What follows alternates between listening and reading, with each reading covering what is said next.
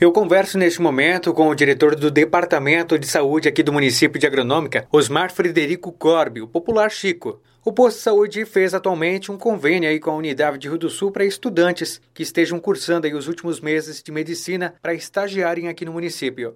Boa tarde, boa tarde ao povo ouvinte. É, nós fizemos uma, um convênio com a Unidade para que os médicos que estão nos últimos meses de, de estudo vim fazer o estágio na agronômica. Fizemos parceria com a Unidade para que os médicos venham. Daqui a pouco vai vir psicólogo, daqui a pouco vai, vai vir outros profissional que estão na fase final dos estudos. Né? Então, é um convênio que vai trazer benefícios para a agronômica, que vai ter mais médico para atender, fazer as consultas. Né? Então, acho que é muito importante para o município, nessa hora, de ter uma parceria com a Unidade. Diretor, serão quantos estudantes atuando aqui no posto? Já estão vindo, né? É, vem, geralmente vem três por dia. Né? Então, é, não sei quantos hoje tem profissional lá estudando, mas vai ser todo dia dois a três profissionais da medicina que vem fazer o estágio aqui com nós. Esse convênio tem duração de quanto tempo? Na verdade, nós fizemos um convênio para um ano, né? Mas isso será, será renovado automaticamente.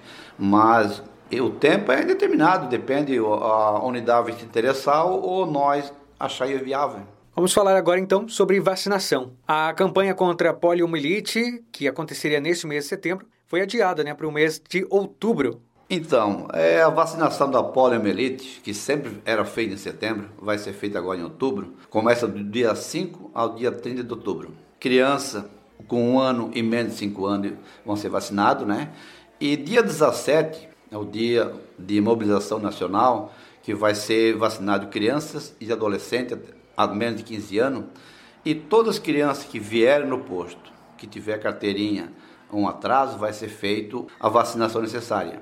Lembrando que a poliomielite, conhecida também como paralisia infantil, é uma doença contagiosa aguda causada por vírus que pode então infectar crianças e adultos e em casos graves pode até acarretar paralisia nos membros inferiores. A vacinação é a única forma de prevenção. Todas as crianças menores de 5 anos devem ser vacinadas. Os sinais e os sintomas da poliomielite variam conforme então as formas clínicas, desde ausência de sintomas até manifestações neurológicas mais graves. A poliomielite pode causar paralisia e até mesmo a morte mas a maioria das pessoas infectadas não fica doente e não manifesta sintomas, deixando a doença passar aí despercebida. Os sintomas mais frequentes são febre, mal-estar, dor de cabeça, dor de garganta e no corpo, vômitos, diarreia, constipação, ou seja, prisão de ventre, espasmos, rigidez na nuca e meningite. Na forma paralítica, ocorre instalação súbita de deficiência motora acompanhada de febre, assimetria acometendo aí sobretudo a musculatura dos membros, com mais frequência aí os inferiores.